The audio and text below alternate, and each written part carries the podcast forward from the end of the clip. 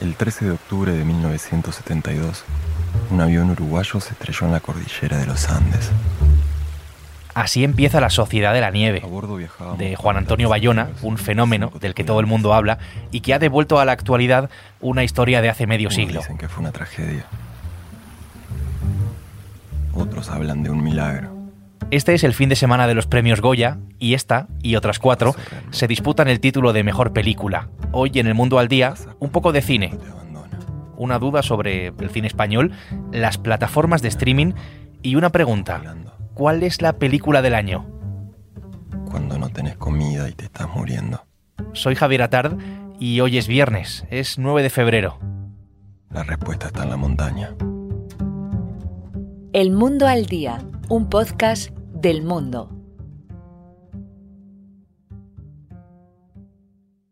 Luis Martínez es periodista del mundo, es el crítico de cine del mundo. Hola Luis, ¿qué tal? ¿Qué tal? ¿Cómo estás? Luis, eh, estamos ante la gala anual de la Academia del Cine Español, los Goya, este año, por cierto, en, en, Valladolid, edición número 38 de estos premios. El galardón por excelencia es el que premia pues, a la mejor película que se disputan La Sociedad de la Nieve, Un Amor, Cerrar los Ojos, Saben Aquel y 20.000 especies de abejas. Películas del citado Bayona, eh, de Isabel Coixet, de Víctor Erice, de David Trueba y de Estíbaliz Urresola, por este orden. Mira, te iba a decir que dieras unas pinceladas de cada una, que, diéramos unas pinceladas de cada una de esas películas, pero voy a cambiar de idea y vamos a responder primero a la pregunta central que, planteo para hoy. Eh, no sé cómo va a funcionar esto de guion eh, en el mundo del podcast, pero me la voy a jugar. Así que vamos allá, Luis. Eh, ¿Cuál es para ti, como crítico, según tu análisis, la película del año? Es muy complicado responder a esta pregunta y me voy a escaquear de... Porque la gracia que tiene este año, así como otros años es más homogéneo la lista de mejores películas, candidatas a mejores películas, este año es muy diversa. Es decir, según el prisma que uno eh, utilice, se puede quedar con una o con otra. Es decir, cada una tiene un valor, una virtud, responde a una generación y responde a un punto de vista y trata un punto... Es muy difícil sustraerse al hecho de que estamos ante un monumento de película como Cerrar los ojos de Víctor Erice si hay que quedarse con una, pues quedémoslo con esta, por lo que significa dentro de su filmografía y por lo que significa dentro de la historia del cine. Pero claro, esto no es justo con respecto a La Sociedad de la Nieve, que es la gran película del año, la película que hemos visto todos, que nos ha reconciliado con el cine en múltiples maneras, a pesar de ser una película de Netflix, y, también sería injusto con 20.000 especies de abejas, que es una película que desde el primer segundo te quedas con ella. Y yo, que soy un gran fan de la filmografía de Isabel Coixet, Un amor me parece una de sus mejores películas. Bueno, pues quizás David Trueba es la única que no compite en esta liga porque es una película de ambición más modesta, de ambición más comercial. Pero las cuatro películas por delante de la de David Trueba, y siento si me escucha David Trueba que le haya dejado discriminado, pero sí que es cierto que las cuatro películas responden a una motivación concreta, a una motivación distinta, y las cuatro merecen estar ahí sin duda.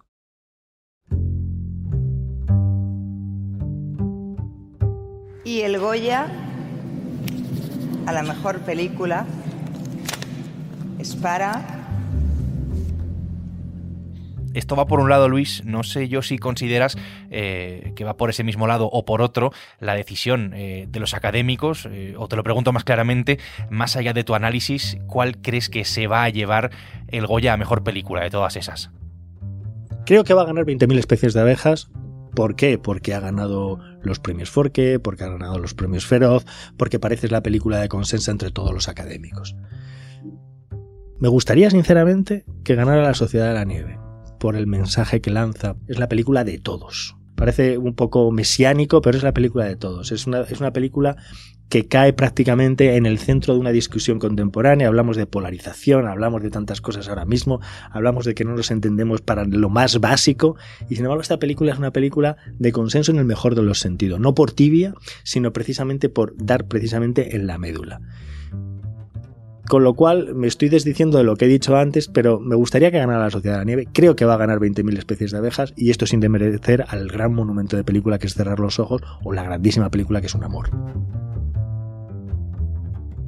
Vuelvo al lugar, Luis, eh, por donde pensaba empezar eh, en un principio, antes de este giro de, de, guion. Quería que dieras unas pinceladas sobre cada una de las películas nominadas, por si hay pues alguna persona que no las haya visto, por si le puede servir a alguien pues como idea, no sé, para este fin de semana. Fíjate, dices que crees que va a ganar 20.000 especies de abejas, que es una película de Estíbal Zurresola. Mamá, ¿por qué soy así? Así como, cariño. Si Dios nos ha hecho perfectos. Somos perfectos. Coco tiene 8 años, es su personaje principal, digamos que no encaja en las expectativas de los demás y no entiende por qué. Por llamar de alguna manera, podría ser un poco la, sorpresa de la temporada. Esta fue la primera que apareció en, el, apareció en el Festival de Berlín del año pasado, es decir, ya lleva un año con nosotros. En el Festival de Berlín causó una sensación extraordinaria, recibió el Oso de Plata a la mejor, a la mejor interpretación eh, en La Niña de, de Sofía Otero. Es decir, es una película que se ha impuesto un poco en el corazón de todos los espectadores que la han visto. Es una película que reivindica el diálogo, la reconciliación y pues, una niña trans y es una película que digamos que nos hace abrir los ojos hacia una sociedad más justa y más igualitaria y más, más vivible. Es una película que, bueno, que es muy difícil ponerse en contra, pero es una película que cautiva desde el primer momento. Vamos a prepararlo todo a su gusto. Ahí falta la mesita y el taburete en el centro, al lado del micro. Vodka naranja en un vaso de tubo y un paquete de tabaco negro, un mechero y un cenicero. Buenas noches. Y hoy, como habrán notado, estoy muy contento. ¿Y el saben aquel? Ese tío que va a una tienda de ropa. Es inconfundible, la verdad, Eugenio, el humorista. Esta es una película sobre los primeros años de, su vida, de su vida como, como, humorista, que se titula Saben aquel, que es, como él empezaba siempre sus chistes, una película dirigida por David Trueba. Saben aquel es una película eh, curiosa, es una película quizás de todas ellas, y entiendo que quiero que no se lea como un demérito, es la más comercial, es la más de público, es la, la, más en, los cánonos quizás más tradicionales de, un, de una biografía, digamos, de, de una película biográfica, un biopic que se viene a decir. En realidad está detenida en un momento muy concreto de la vida del humorista y la gracia de la película, la principal gracia más allá de contar pues eh, la historia del payaso triste que tantas veces se ha contado, es que a través del personaje, a través de Eugenio, se hace un fiel retrato, no me atrevo a decir fiel, pero un, un, retrato delicado y de alguna forma distinto de lo que fue la transición. Se utiliza como excusa para contar un trozo de la historia de España y la verdad es que si algo hay que destacar de esta película, es la gran interpretación protagonista de David Verdaguer, que es uno de los grandes, de, de las grandes interpretaciones del año sin, sin, sin, duda. No es, es más que una simple imitación, es una prácticamente encarnación del personaje. Max, arranca. Se llamaba Julio Arenas y era actor, uno de los más admirados y queridos del cine español. Cerrar los ojos, Luis. Es la película de Víctor Erice que va sobre un actor que desaparece eh, durante un rodaje, con lo cual hablamos de cine dentro de cine. ¿Qué tiene esta película? Víctor Erice es el, el, el, grandísimo director, el decano de los directores, el, el director más, pues hace muy poco en, en, en, las películas más importantes de la historia del cine en su conjunto, solo aparecía en los lugares destacados entre las 100 primeras una película española y esa era la película española El espíritu de la colmena de Víctor Erice. Esta película de alguna forma es un cierre de toda una biografía, de toda una filmografía. Es una película testamento, es una película testimonio también, es una película que recupera lo mejor de su cine, lo que cierra es un círculo. Una película emblema, es una película que queda ahí para la historia del cine. Esto no es una casa rural con encanto y gilipolleces de estas que ya te lo dije, ¿te acuerdas? ¿Por qué aquí? Mm. ¿Por qué no? No quiero que te enfades. Isabel Coixet dirige Un amor, que es otra de las candidatas, que viene a narrar la huida de una joven a un pueblo de la España rural y todo lo que pasa a partir de ese momento. De que me dejes entrar en ti un rato. Un amor es una adaptación de la novela de Sara Mesa eso, y, y, la verdad es que eh, Isabel Coixet demuestra una vez más su buena mano, no solo para el texto literario, sino para retratar la intimidad.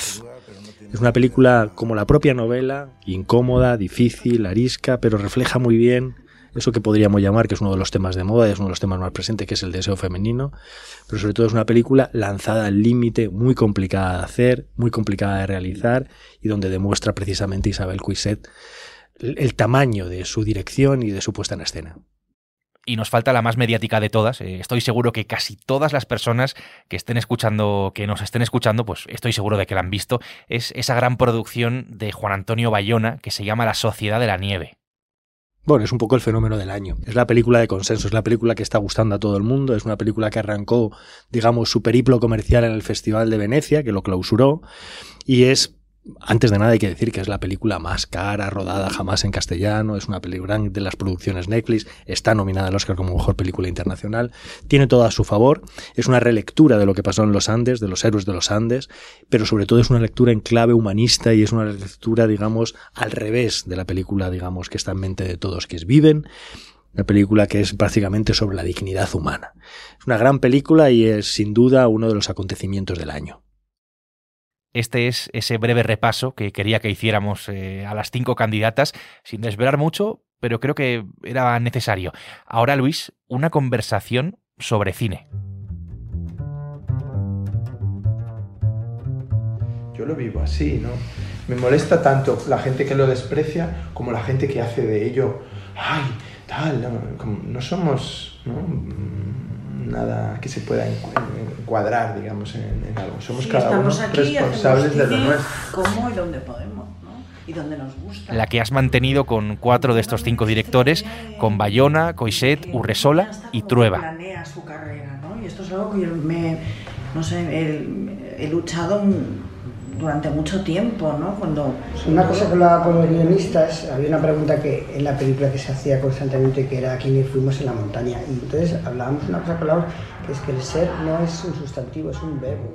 Reflexionan estos directores de las mejores películas del año sobre el sentido, sobre las dudas y sobre los peligros de nuestro cine, una conversación que se puede leer, por cierto, en las páginas de la lectura eh, de la revista cultural de, del mundo y nuestra web también en elmundo.es. Habláis, Luis, sobre una pregunta importante también, que es si de verdad existe eso que damos en llamar cine español. Si existe me refiero más allá de un idioma eh, que hablamos 600 eh, millones de personas en todo el mundo, si existe más allá de esa simple coincidencia eh, idiomática, hay, no sé, una forma de hacer una temática común que nos lleve a hablar de cine español como tal.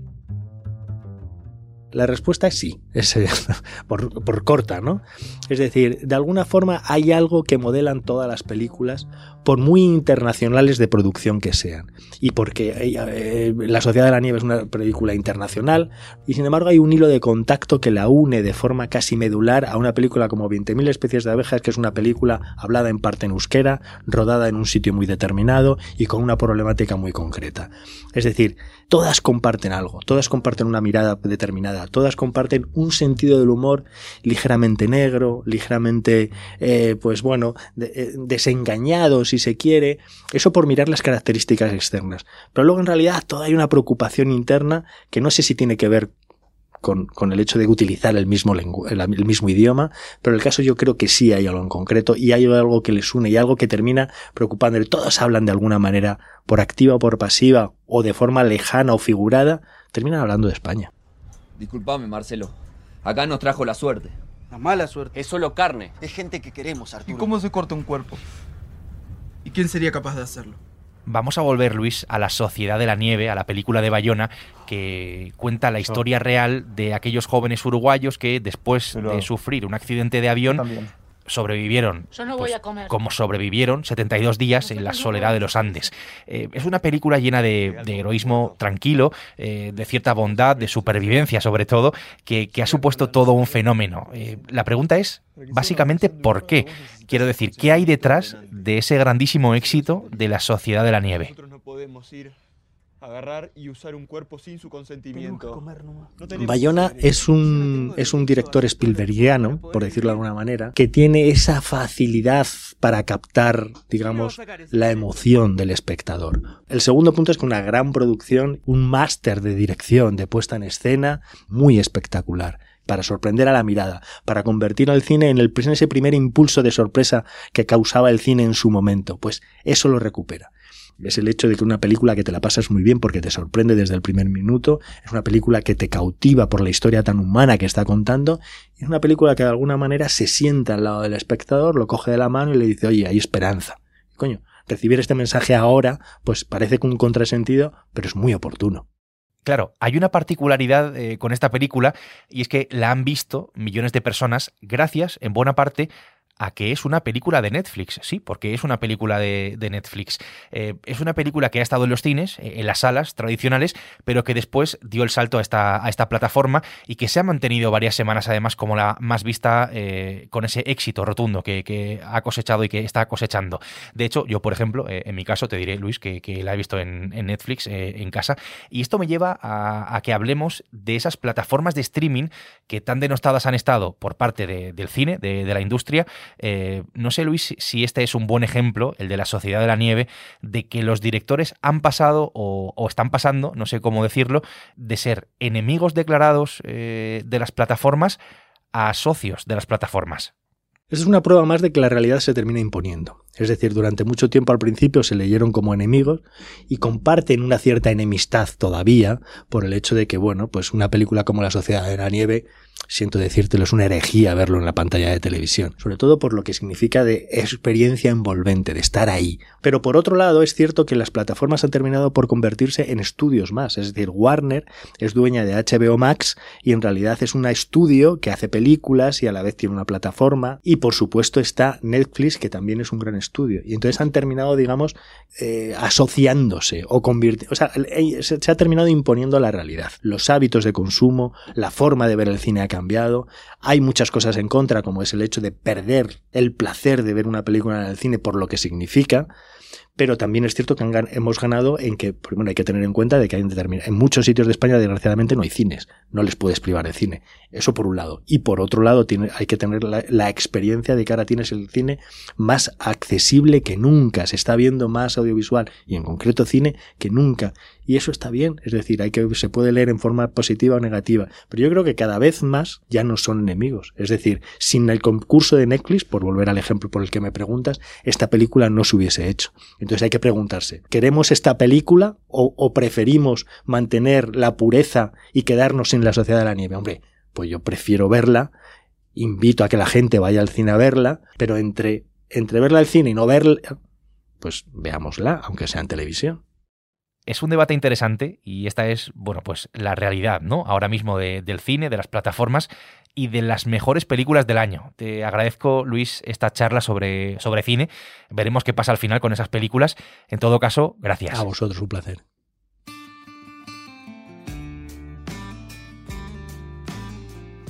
El Mundo al Día es un podcast que puedes escuchar todos los días en elmundo.es, en la web del mundo, y también puedes hacerlo a través de las principales plataformas de audio, en las que además, si quieres, tienes la opción de suscribirte.